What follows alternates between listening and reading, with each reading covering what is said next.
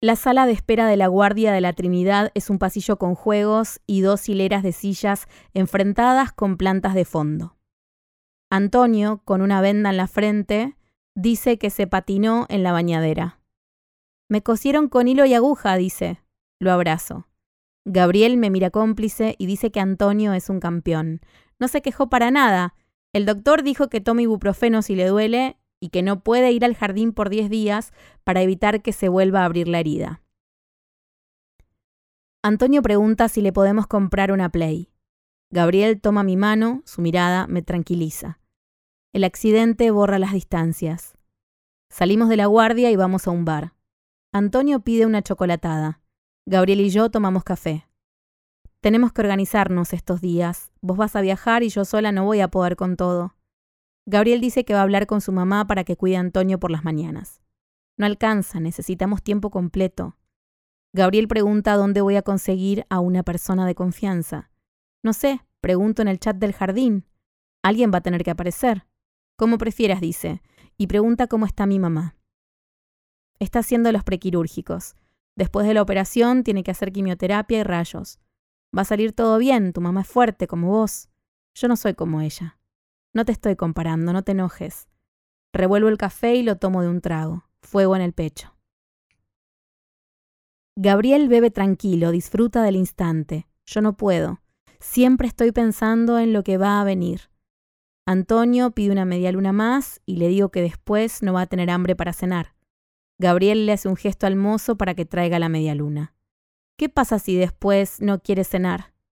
Detesto que tenga razón, me cuesta salir de los esquemas. Soy una máquina de rotular, de poner horarios y establecer dinámicas. Es mi forma de ordenar el caos y tratar de controlar lo incontrolable.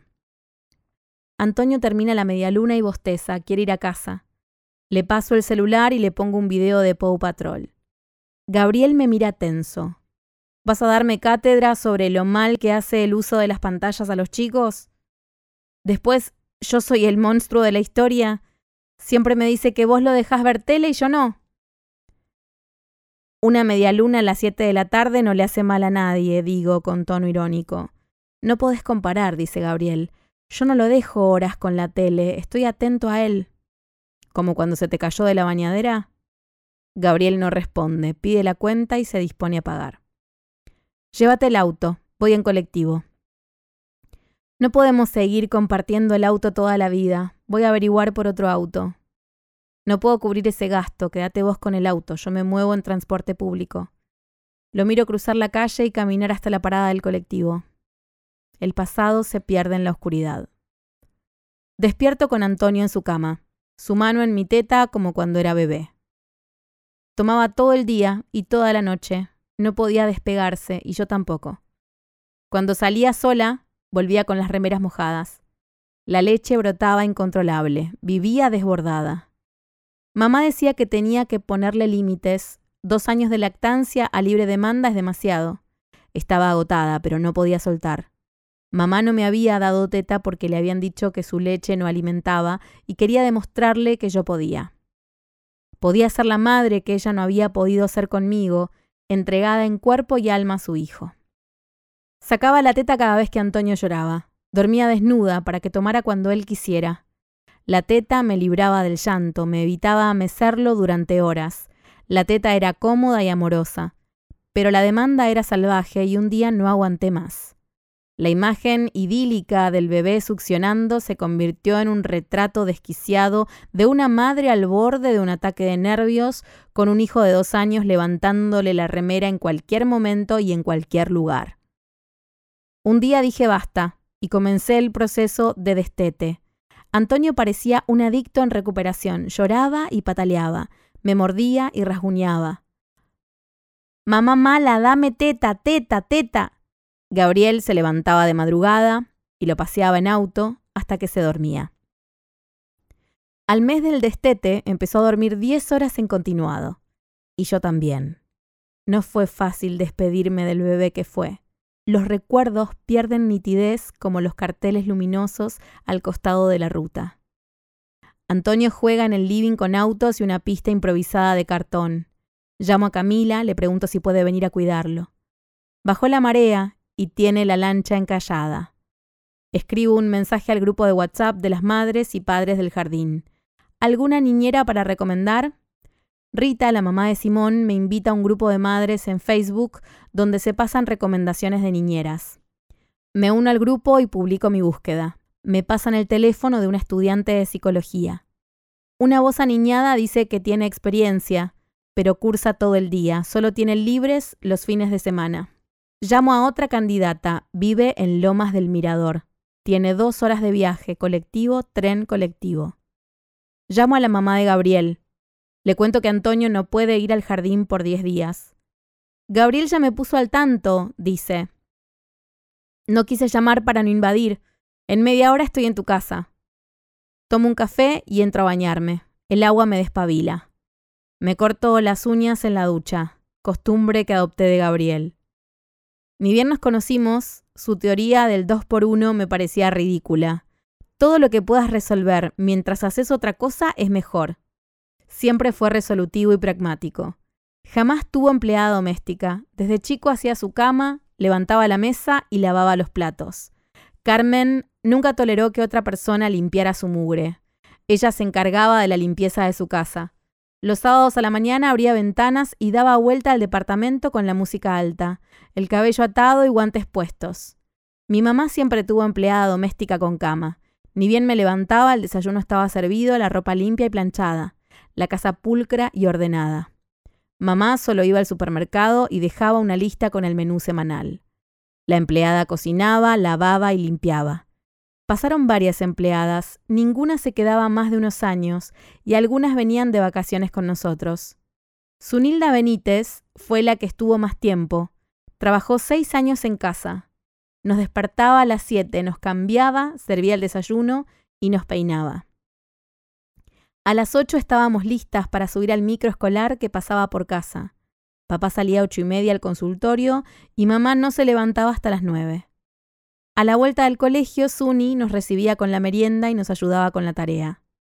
Después la acompañábamos a la verdulería, a la carnicería y al súper. Al regresar, mientras ella cocinaba, Camila y yo nos bañábamos.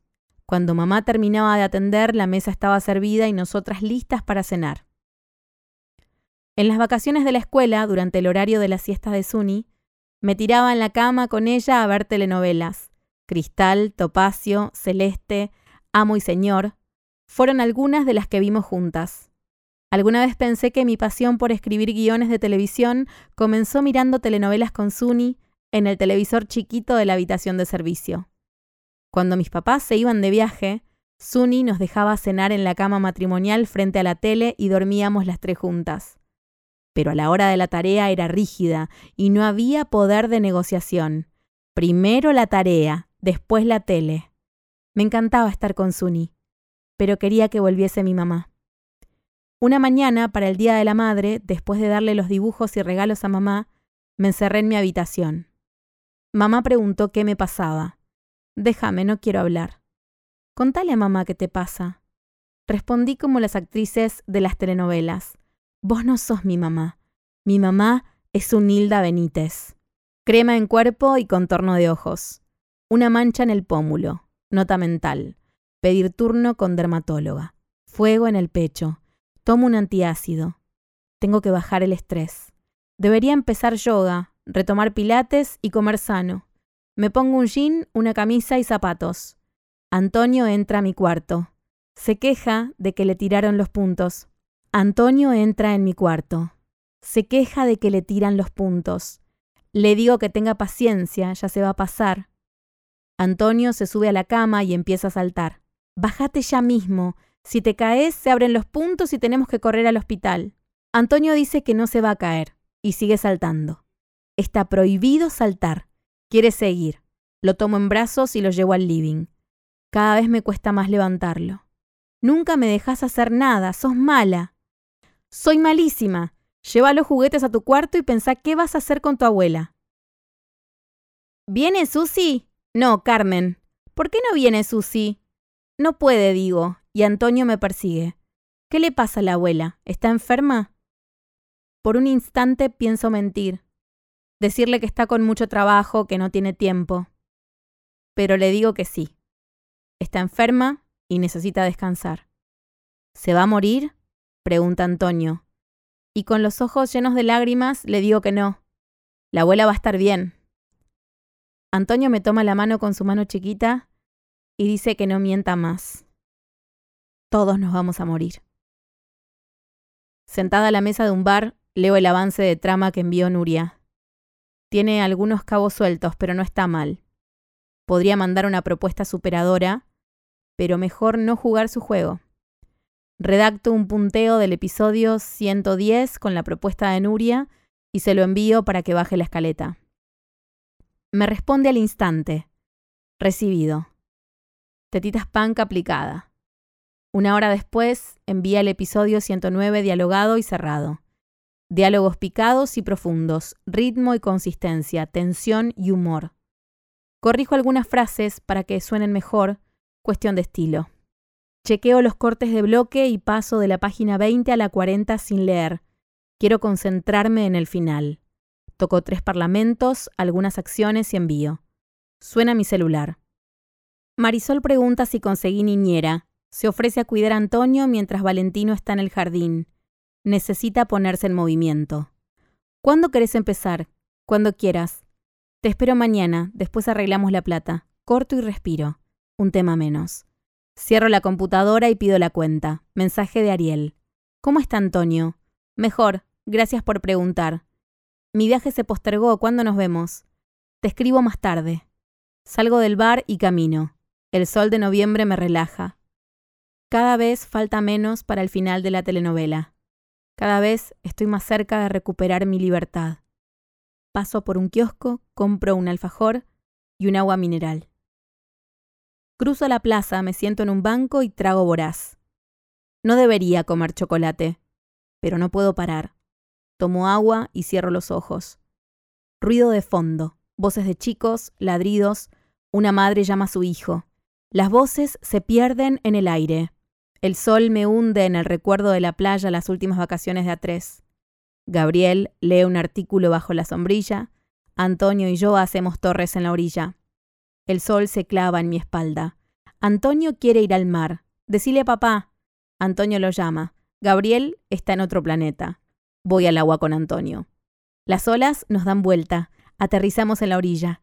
Antonio llama a Gabriel para que lo vea. Gabriel ya no está sentado bajo la sombrilla, pero su sombra permanece intacta. La voz de Antonio me despierta. Abro los ojos. Antonio sostiene un helado derritiéndose. Carmen trae su triciclo. ¿Qué haces, mami? Recién terminé de trabajar, me justifico. Carmen sonríe. Ojalá todos tus días fueran así. Antonio me abraza. Mi camisa tiene besos de chocolate. Gabriel pasa a buscar a Antonio, le cuento que la mamá de Valentino se ofreció a cuidarlo en el horario del jardín. ¿No dijiste que era una loca de mierda? No la conocía, ahora me cae bien. Gabriel sonríe. ¿Te cae bien porque se separó? Me cae bien porque se sacó el traje de mamá perfecta y su versión vulnerable es más humana. Siempre te gustó la gente imperfecta. ¿Lo decís por vos? Pregunto. No estás en una telenovela, no hace falta que me retruques todo.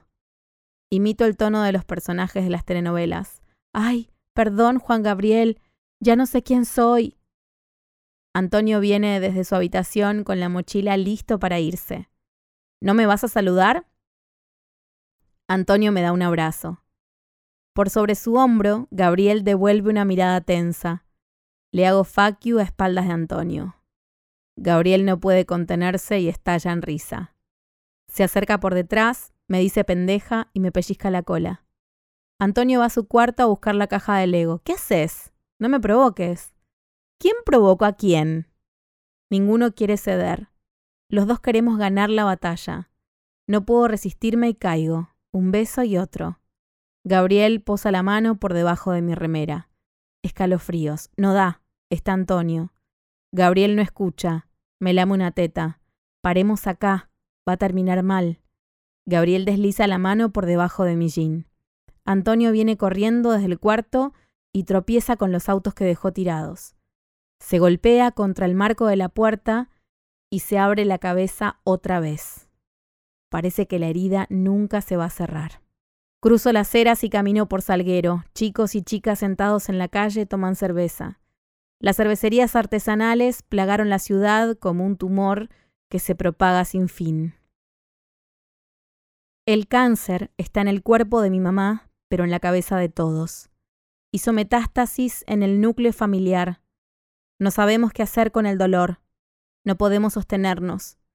No sabemos cómo cuidarnos. Quiero abrazar a mi mamá y entro a un restaurante árabe. La comida en nuestra familia siempre fue una expresión de amor, aunque a veces nuestra manera de querernos nos hiciera daño. Compro humus, majamará, bamía y niños envueltos. Camino por cabello hasta República de la India. El encargado me hace pasar. Hace mucho que no veo al cuervo de tu marido. ¿Está guardado porque les estamos pisando la cabeza? Ni respondo. Entro por la puerta de servicio. Dionisia me recibe en la cocina. ¿Tu mamá está atendiendo? ¿Querés un café? No puedo, tengo acidez. Dionisia prepara un té de manzanilla y dice que la señora está fumando mucho. Debería hablar con ella. No me escucha. Dionisia sonríe con sus dientes grandes. La señora no escucha a nadie. ¿Se queda a comer? No te preocupes, traje la cena, anda tranquila. Dionisia toma su cartera, una bolsa con algo que compró en el supermercado y sale por la puerta de servicio. Desde que mi mamá vive sola, no volvió a tener empleada con cama. Dice que ya no necesita, no le gusta compartir sus desvelos ni que la vean andar desnuda por la casa, su nueva costumbre. Para atender usa vestidos amplios y túnicas. Cuando era chica se vestía con trajes y vestidos al cuerpo. Usaba estiletos y botas de caña alta. Ahora se deja las canas, no se maquilla ni se depila. Las mujeres nos liberamos es su nueva frase de cabecera. Saco la comida que compré. Siempre fui exagerada para calcular. Herencia de mi abuela. Mejor que sobre y no que falte. Busco un vino en la despensa. Hay varias cajas, distintas variedades. Todos los años, para las fiestas, los pacientes regalan bebidas. ¿Qué va a pasar con ellos si mi mamá no puede atender más? ¿Se darán cuenta de que está enferma? ¿Notarán su sufrimiento? Elijo un Cabernet Sauvignon y descorcho. Sirvo en dos copas y ojeo una revista de viajes y turismo. Un papel marca una nota sobre Cuba. Una cifra anotada en lápiz, dos fechas, solo faltan dos meses. Mamá siempre quiso ir a Cuba, es su cuenta pendiente. Lástima que no fui cuando estaba Fidel, dice cada vez que sale el tema. ¿Con quién estará planificando el viaje? ¿Con la tía Doris? ¿Con Sarita Dueck? La puerta del palier se cierra. Segundos después, mamá abre la puerta de la cocina. Lleva una túnica blanca y un collar de perlas. Parece una baiana. Ya podés pasar al living. Le alcanzo su copa y me siento frente al balcón colmado de plantas. Mamá enciende el equipo de música. Suena Ella Fitzgerald. Mamá se saca las sandalias, se sienta en el sofá de tres cuerpos y se masajea los pies. ¿Cómo está Antonio? Se cortó la cabeza y después se volvió a abrir. Le hicieron cuatro puntos. ¿Cómo no me avisaste? No quería que te preocuparas. Bastante tenés con lo tuyo. Busca su cartera y saca un paquete de cigarrillos. ¿Te acordás cuando escuchábamos esta canción en Pinamar? Tomabas whisky y cantabas imitando a Ella. Y vos después chupabas los hielos. Pensé que no sabías. Mamá sonríe y larga el humo a un costado para no tirármelo en la cara. ¿No deberías dejar? Mamá sonríe como si no hubiese escuchado mi pregunta. ¿Qué trajiste de cenar? Comida árabe. Debería haber aprendido las recetas de tu abuela. Siempre lo dejábamos para después y después se murió. No sabías que iba a morir tan joven. Tenés razón.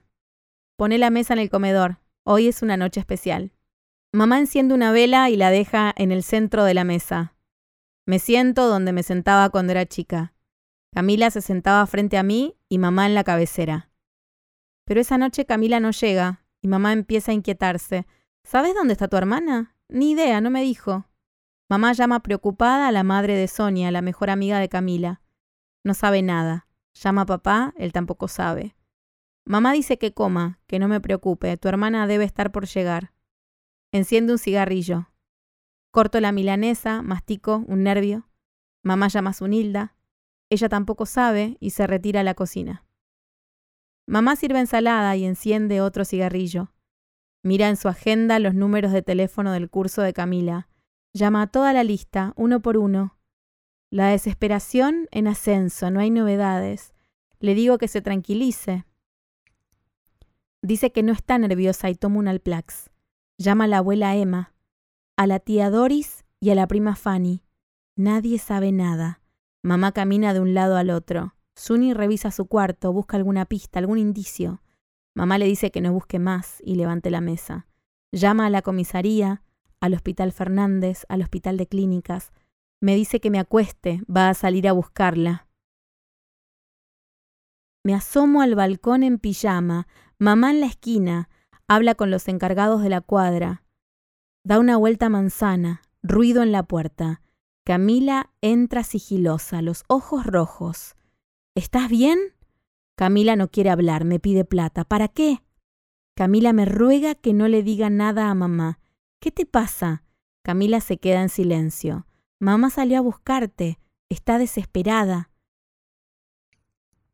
La llamo al celular. Suena dentro de casa. Camila ruega que le dé la plata. ¿En qué andas, pendeja? Camila llora. Voy a buscar a mamá. No se te ocurra irte. Me toma del brazo.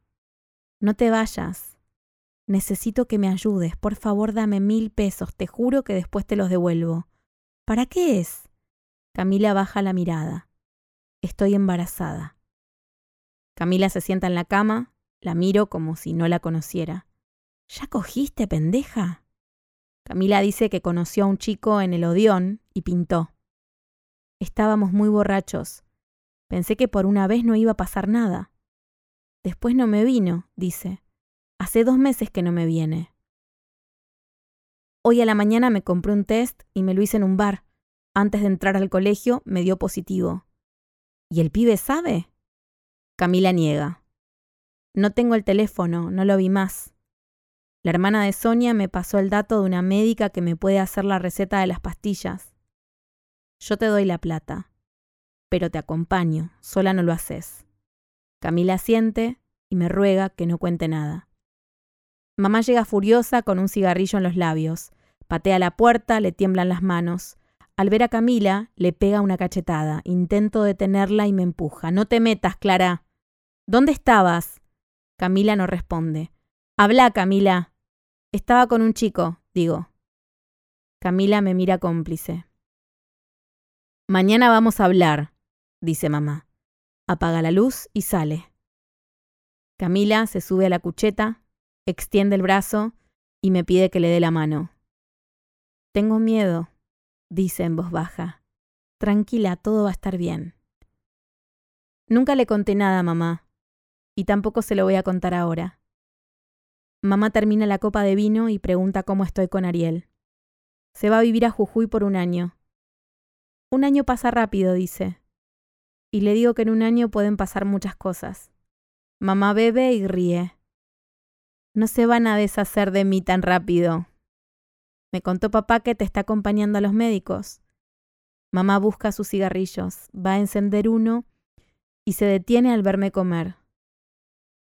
Si todo sale bien, nos vamos a Cuba después de la operación. Va a salir todo bien, digo. Tu papá es una gran persona. ¿Seguís enamorada? Es difícil olvidar al hombre que me dio lo mejor que tengo. Tomo su mano, tomo su mano, la miro a los ojos, están más claros, como si se hubiesen desteñido. Te quiero. No sé hace cuánto que no se lo decía. No sé si alguna vez se lo dije. La inminencia de la muerte limpia rispideces. Dejo el plato limpio, la copa vacía. Mamá se sienta en el sofá. Me acuesto sobre su regazo, su mano en mi cabello. Ella Fitzgerald canta, What if I can't live to love you as long as I want to, long as I promise you, baby, I'm gonna love you as long I live.